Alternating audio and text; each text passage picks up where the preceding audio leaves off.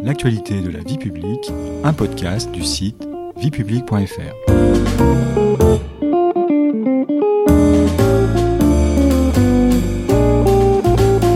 Bonjour à tous, bonjour Stéphanie. Bonjour Patrice.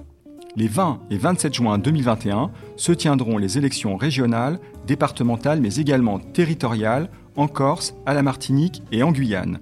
Notre podcast L'actualité de la vie publique vous propose une nouvelle série consacrée à ce rendez-vous électoral très important pour la vie de nos régions et de nos départements.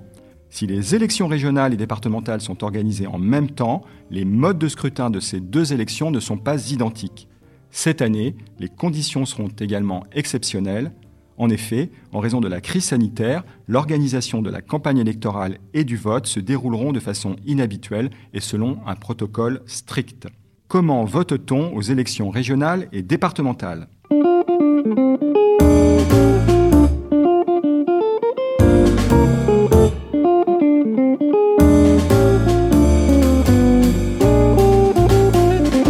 question Stéphanie, comment sont élus les conseillers régionaux?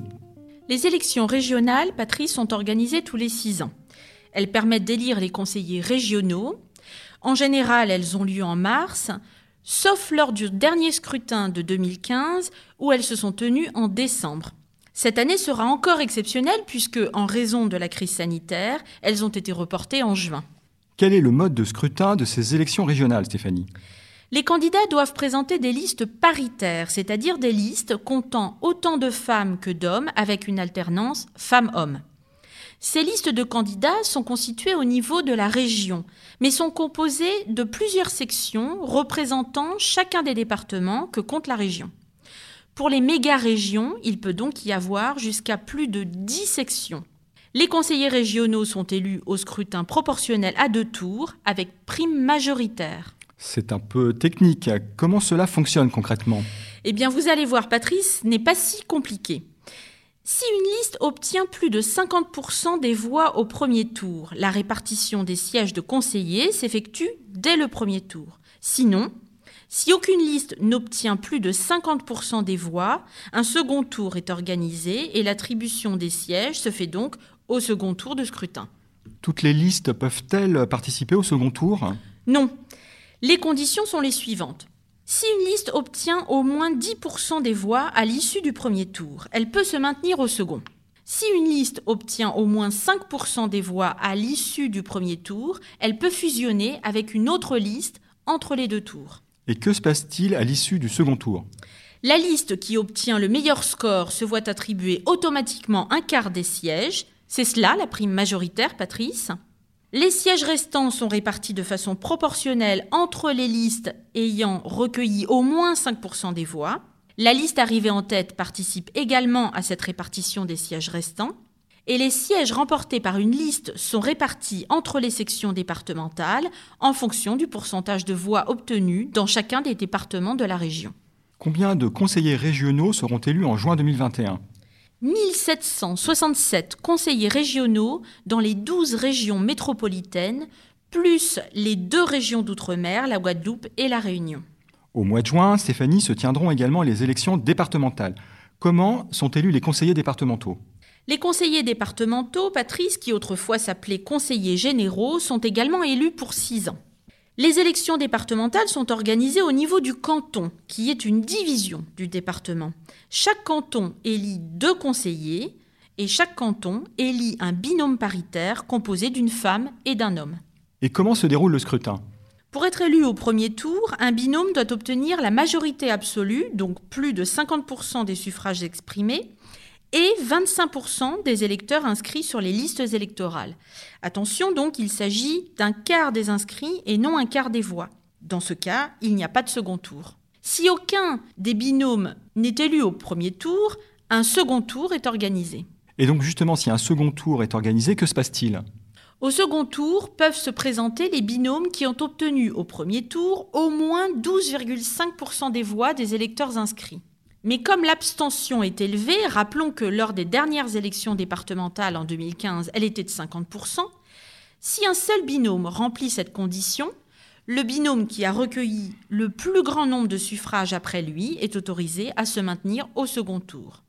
De la même manière, Si aucun binôme ne remplit cette condition, celle des 12,5%, seuls les deux binômes qui ont obtenu le plus de voix sont autorisés à se maintenir au second tour.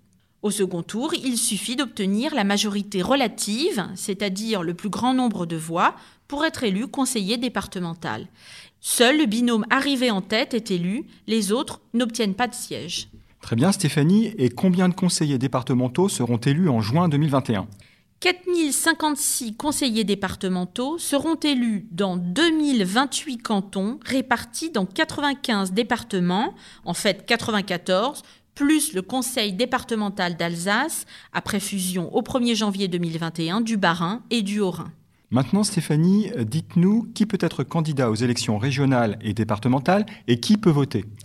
Alors, Patrice, pour être candidat, les conditions sont les mêmes que pour les autres élections locales. Il faut être inscrit sur les listes électorales ou payer des impôts locaux dans la région ou le département. En revanche, pour être autorisé à voter, il est indispensable d'avoir la nationalité française, contrairement aux élections municipales où les citoyens européens peuvent participer au vote. Les présidents des assemblées sont-ils élus directement par les citoyens? Non, les conseillers régionaux et départementaux ont à leur tête un président élu lors de la première réunion du Conseil qui suit les élections. Enfin, qu'est-ce que la crise sanitaire va changer cette année dans l'organisation des élections? Cette année, un protocole sanitaire strict va être mis en place pour tenir compte des risques liés à la crise sanitaire. Alors concrètement, qu'est-ce qui est prévu?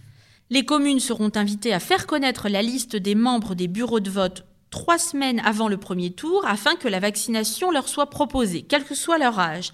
Attention, il s'agit d'une recommandation, mais pas d'une obligation. À défaut, les maires les inviteront à se faire tester avant les élections. L'État dotera les communes de l'eau d'autotest permettant de tester le jour du scrutin les participants à l'organisation du vote. Le port du masque et l'utilisation du gel hydroalcoolique seront obligatoires et mis à disposition des électeurs et des organisateurs qui n'en disposent pas.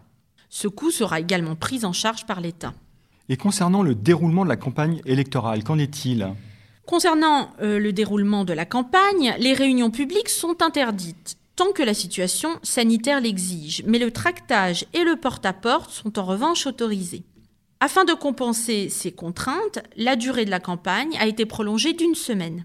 Enfin, concernant les électeurs, ils pourront se voir confier deux procurations au lieu d'une seule en temps normal. Un électeur pourra donc voter par exemple pour ses deux parents.